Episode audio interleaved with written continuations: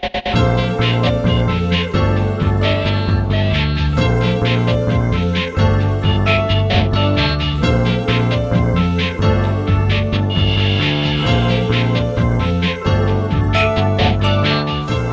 あやってまいりました笑いの鍋をご提供するネットラジオ番組メガネの車掌プレゼンツ今夜も闇鍋。今週もお口に合いますでしょうか？本日も鈍行列車で参ります。出発進行。この番組はブラザーチップレコードの提供でお届けいたします。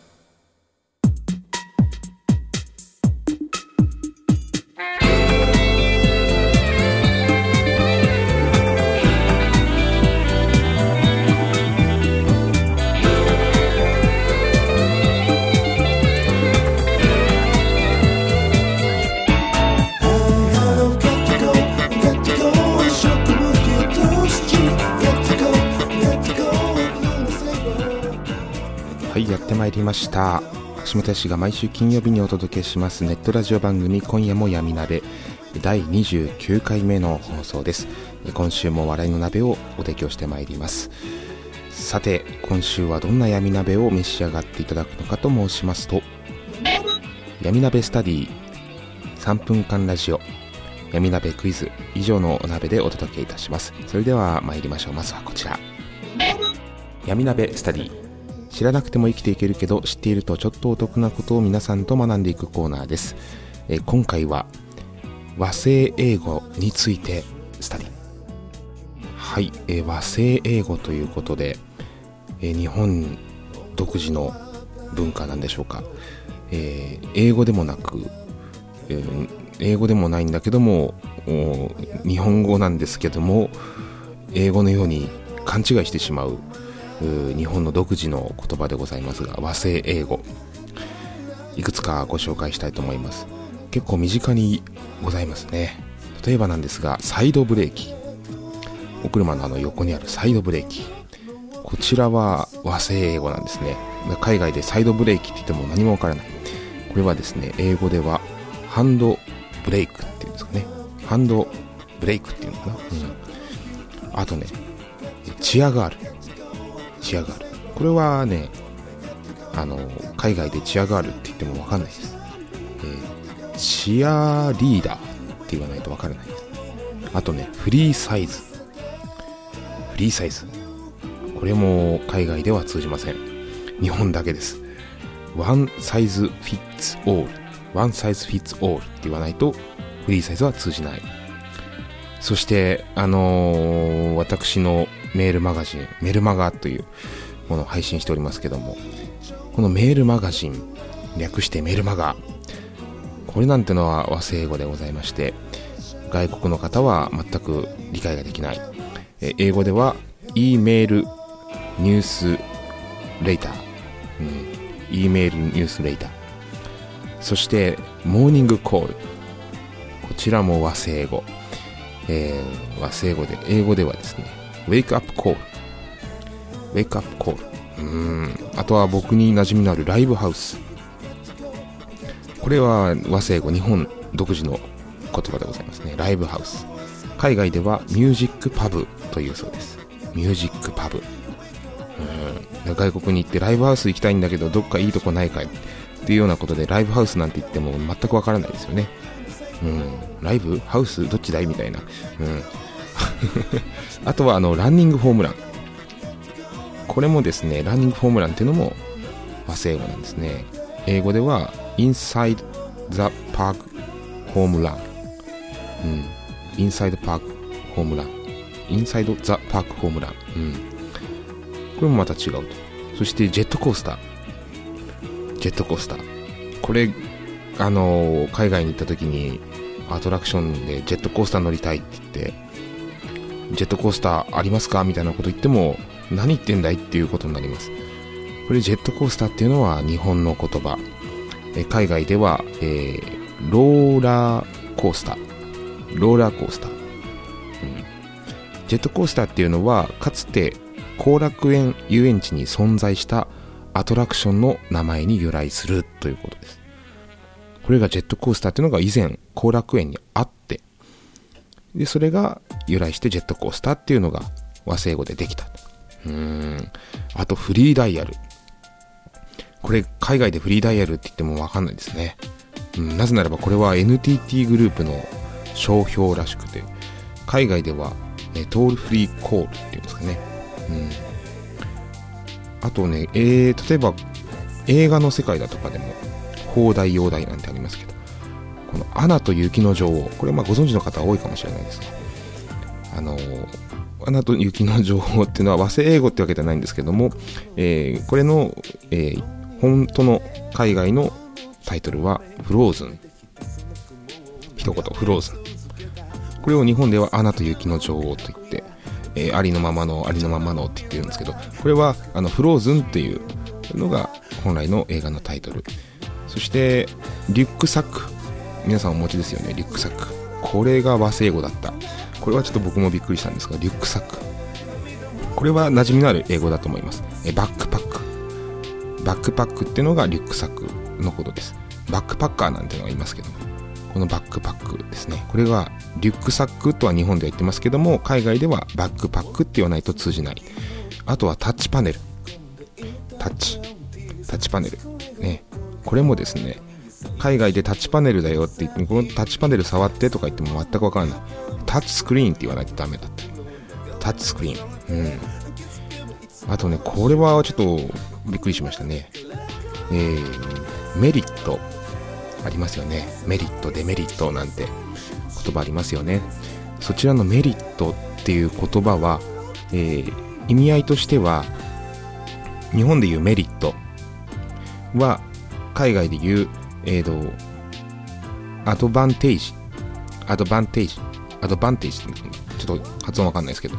アドバンテージっていうのが、えー、メリットのことだそうです。で実際海外でそのメリットって言った場合にメリットデメリットって言った場合外国の方はどういうふうにあの感じるのかっていうとメリットは外国の方からしたら短所っていう意味合いだそうです。デメリットは長所っていう意味合い。だからあの僕のメリットはねって言ったら僕の短所はねって言っちゃうようなもんなんですよ。だから僕らが考えてることとちょっと食い違ってくる、えー、逆に僕のデメリットはこうなんだよ。なんて言うとそれが長所になってしまう。だから僕のデメリットはこうだよ。真逆なんですね。うん。これ不思議。和製英語の不思議でございました。以上闇鍋スタディでした。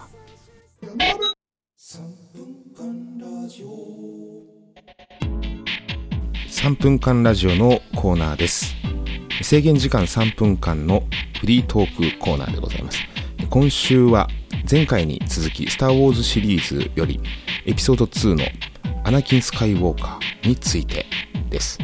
こちらのアナキン・スカイウォーカーについてシリーズなんですが前回からエピソード1からこう辿ってやってまいりますがあのエピソード2今回お伝えしますがその後にエピソード3がございます。エピソード3のエピソード3編に関してはその1その2その3とあの3シリーズ私のでご用意してますので、えー、しつこいんですけども12月15日に最新作「スター・ウォーズ」ですね公開になりますのでちょっとしばらくですねあの12月は「スター・ウォーズ祭り」ということで私にお使いお付き合いいただければと思います。それでは聞いていただきます。3分間ラジオです。どうぞ。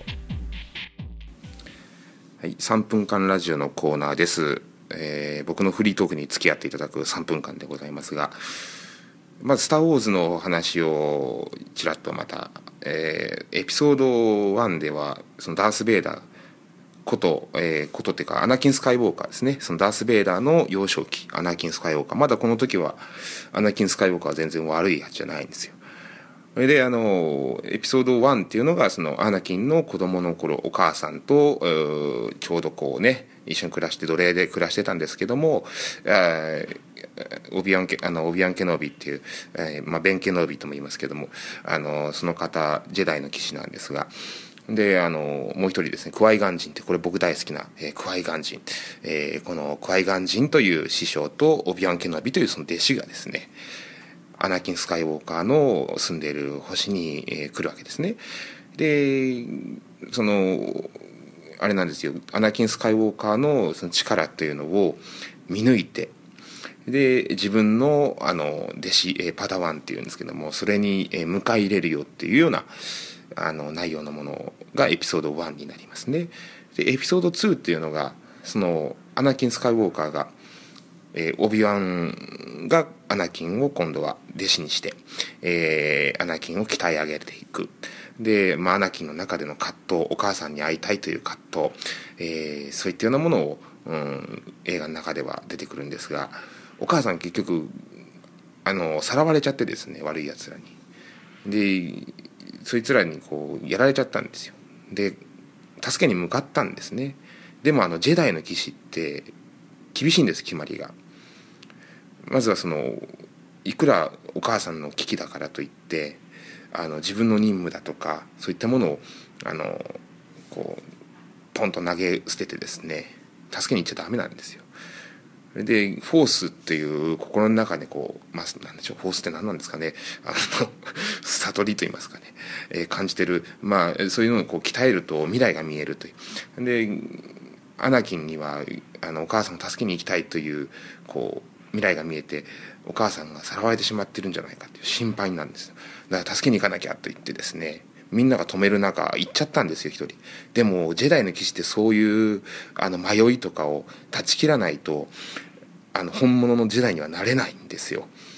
だから皆さんちっちゃい時からこう鍛え上げていくんですがあのアナキンはまだまだ未熟だったんですね。でエピソード2ではお母さんを助けに行くんだけどももう最後の最後で会えるんですがそこでお母さんと別れあのお母さん死んでしまうので別れ離れと離れ離れとなってしまうという。そんなわけで3分も終わってしまいますけどもまた次回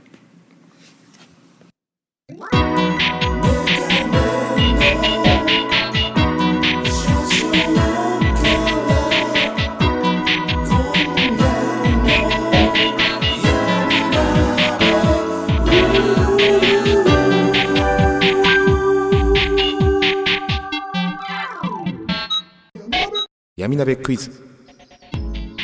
ツイッターのフォロワーの皆さんに毎度ご参加いただいている大喜利のコーナーです。毎週旬なお題を出題し珍回答をご紹介しております。さて今週のお題なんですがこんなフォースは嫌だ。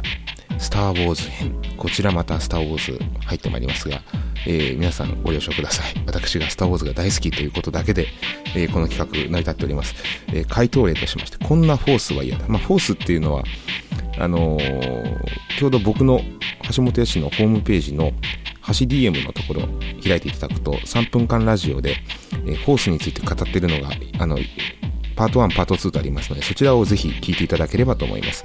ホースっていうのはですねジェダイの騎士が使う必殺技みたいなものなんですよね、まあ、ドラゴンボールでいう悟空が使うこうカメハメハみたいなもんなんでしょうか。あのフォースを使うと何ができるのか。ジェダイの騎士がフォースを使うことによって何ができるのかっていうところでこんなフォースは嫌だなっていうものを、えー、寄せていただきました。僕からの回答例なんですが、えー、こんなフォースは嫌だ。スター・ウォーズ編、えー、フォースを使えば Wi-Fi いらずとかですね。フォースを使えば電球の明るさが 60W から 90W に。フォースを使えば預金残高の下一桁だけいつでも変更できる。例えばこう下一桁が1だったりね1円だったりした場合9に変更できますね、うん、これフォースを使えばできるこんなフォースは嫌だということで皆さんから寄せていただきました。こんな、えー、フォースは嫌だ。新回答編です、えー、フォースを使えばフォースと共にあらんことしか言えなくなる。これ流れ星さんですね、えー、フォースと共にあらんことしか言えなくなるってこれはあの、スター・ウォーズご覧になってる方はもうよく聞く言葉ですよね。フォースと共にあらんこと。まあ、断るごとにフォースと共にあらんこととか、えー、なんかそういうようなことをですね、ジェダイの騎士は言うんですが、まあ、フォースがあなたにこうね、あなたを守ってくれるよっていうような意味合いで、えー、言ってるんですけども、これしか言えなくなるっていうことですね。うん。で、あとは、えー、ミリスマさんから、フォースを使えば、時間を自分の体ごと止められると。フォースを使えば時間を自分の体ごと止められる。うん。自分の体ごと時間を止めてしまうってことは、あみんな一緒に止まるってことですね。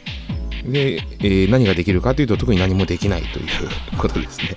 え全く意味がないという、うん、こんな放送嫌ですね。そして、当たりおじさんから、えー、フォースを使えば、いつもの安いのり弁が幕の内弁当に変えられるという、えー、安いのり弁が幕の内に変わるということで、こんなフォースは嫌だということですね。ありがとうございます。そうですね、のり弁が幕の内に変わったら嬉しいですよね。ちょっとしたこう変化といいますか？本当にちょっとワンランクアップした、えー、おそらく100円も満たないぐらいの値段の差なんでしょうけどもそれだけでも嬉しいですよね。のり弁頼んで、えー、いざこうね食べようと思って蓋開けてみたらあの幕の内だったって言ったらちょっと嬉しいですよね。うん。ちょっとそんなサービス世の中にこうたまにあってもいいんじゃないですかね。エイプリルフールだとかですね。うん。そしてそして今週ものりも師匠。おこちらは今回たくさんいただいてます実はですね今回全体で33通ぐらいあのこんなフォース嫌だっていうことで皆さん投稿していただいたんですが、えー、のりも師匠も今回もたくさんいただいておりますがそこの中からさらに、えー、こちらの選考委員会でのりも師匠えー、応援する会のあの皆さんがですね、えー、これだというものを、え、3つ今回はのりも師匠のコーナーでご紹介したいと思います。えこんなフォースは嫌だ。フォースを使えば送料は全てダース・ベイダーが負担しますっていうことで、えダース・ベイダーが、ね、全部送料を負担してくれるというジャパネットみたいですね。フォースを使えば、えー、送料全てダース・ベイダーが負担します、まあ、これちょっとジャブな感じですね、はい。えー、こんなフォースは嫌だ。やりましょう。フォースを使えば背中に生えた気になるあの毛も一人で簡単脱毛。えフォースを使えば背中に生えた気になるあの毛もあの毛ですね、えー、毛も一人で簡単脱毛できるって。うん、これはそうですね。背中に生えた気になるあの毛っていうのは、まあ、どこかしらでこの気になるあの毛を見つけたんでしょうね。その見つけた背景があってそれがずっと気になってた。でも届かない。どうしようか。あの毛をどうしたらいいんだと。うーんといつも何かこう気になってしまう。ね。えどうしたらいいという時に、あ、そうだ、フォースを使おう。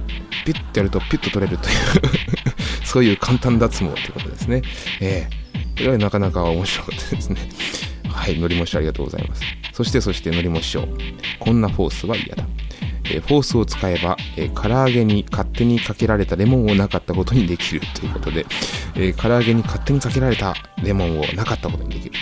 えー、これはですね、実は僕は覚えてますよ。以前ですね、のりも師匠から同じようにこのレモン、唐揚げにかけたレモンの回答があったんですよ。うん。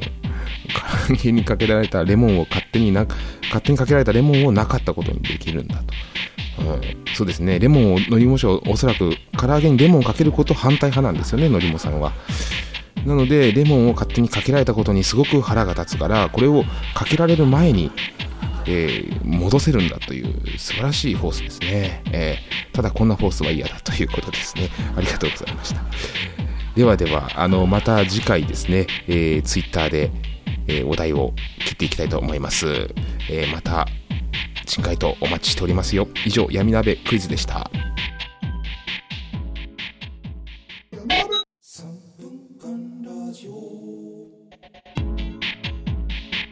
3分間ラジオのコーナーです、えー、制限時間3分間のフリートークコーナー。さてまたまた登場の3分間ラジオですが今回はちょっと話題を変えてこちら。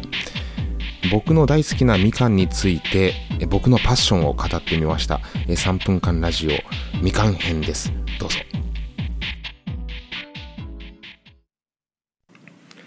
3分間ラジオのコーナーです。3分間でフリートークします。えー、僕のね好物での話ちょっとみかん大好きなんです。みかん。あの、まあ、甘いみかんもあれば酸っぱいみかんもありますよね。よくあの夏場とかでまあおばあちゃん入院してたりとかするとこうお見舞い行ったりとかするとみかんくれたりするじゃないですか。まあ誰かが持ってきたんでしょうけど緑色のこうみかん。お見舞い用のみかんって言います。かあれもね僕好きなんですよ。ハウスみかんっていうんですかね、うん、まあかといって、えー、なんだろうポンカンとかそういうのも好きだし何でも好き。オレンジも大好き。柑橘系大好き。でみかんは私の実家の橋本家では僕が、まあ、中学とかね小学校みかん盛りの時ですけどもあの僕用にお正月になるとみかん1箱買うんですよ本当に。今ちょっと外工事してますからうるさいですけど。あの話戻しまして。箱で人が1箱僕用に買ってくれるんですよ。それぐらい僕みかん好き。1日のそのみかんの食べた量の中学の時のマックスが27個っていう。1日と言いますか、えー、用意どんで食べ始めてからお腹いっぱいになるまでの27個。これを、えー、冬休みとかにやってましてチャレンジしてました一人で。でみかんはねほんと好きで大体一つのみかんを平らげるのに二口なんですね僕は。ええ。みかんの差し入れとか大歓迎ですよ。うん。みかんが好き。あとね小学校の時の思い出なんですが、まあ、このさっきの数のチャレンジじゃないんですけどみかん何個食べれるか的な。あの小学校の体育館との間の渡り廊下のところにこう水道があるんですけどまあねちっちゃい時よく飲むじゃないですか喉乾くから。の水道の水を友達と一緒にあのコップで何杯飲めるかっていうそういう すっごいくだらない競争やったことがあって。それでねあの僕自分でやってみたんですけどね14杯ぐらいだったかな確か。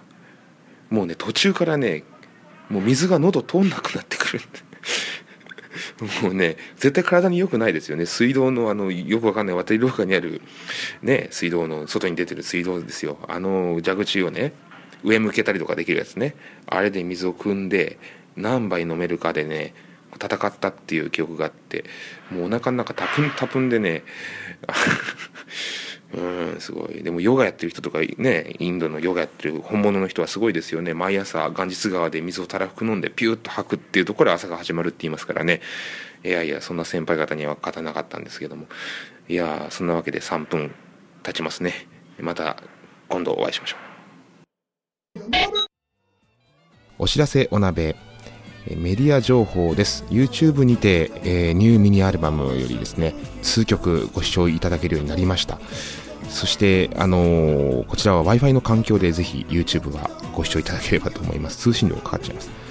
さらに、えー、メルマガ情報ということで、え、こちらが先週ですか、12月の3日配信のメルマガから3分間ラジオの DM 版が漏れなくついてきますよということで、え、今週ももちろん3分間ラジオをつけてまいりたいと思います。先週とは全く違うものがつきますので、ぜひお楽しみに。そしてそしてライブ情報。